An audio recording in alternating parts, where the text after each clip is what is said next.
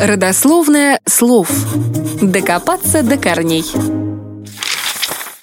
История весов очень длительная и разнообразная. На Киевской Руси в ходу были пружинные и рычажные модели.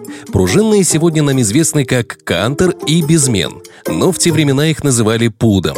Если обратиться к истории, то можно узнать, что самый старый найденный безмен датируется 3-4 веком до нашей эры – в Украине на раскопках нашли кантор, относящийся к 12-13 веку.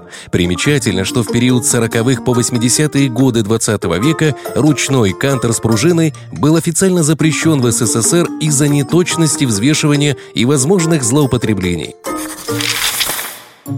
Все знают, что в Одессе на Малой Арнаутской делается вся контрабанда – но не все знают, что на той же Малой Арнаутской в былинные времена официально работало промышленное предприятие «Специальная фабрика гирь и весов всех систем Якова Кантера».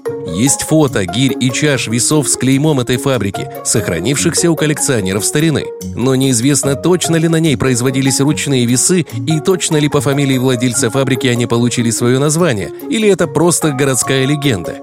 Дело в том, что и раньше весы на юге России называли кантор или кантар.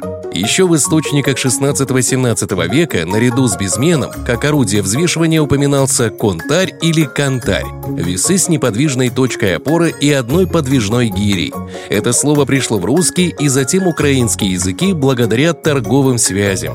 Кантар – это мера веса, ранее использовавшаяся в различных странах Ближнего Востока и Средиземноморья. А фамилия Якова Кантера просто по совпадению похожа на слово «кантар», и, возможно, именно благодаря этому родилась одесская филологическая легенда, хотя на самом деле слово «кантер» попало в язык одесситов еще до постройки той фабрики.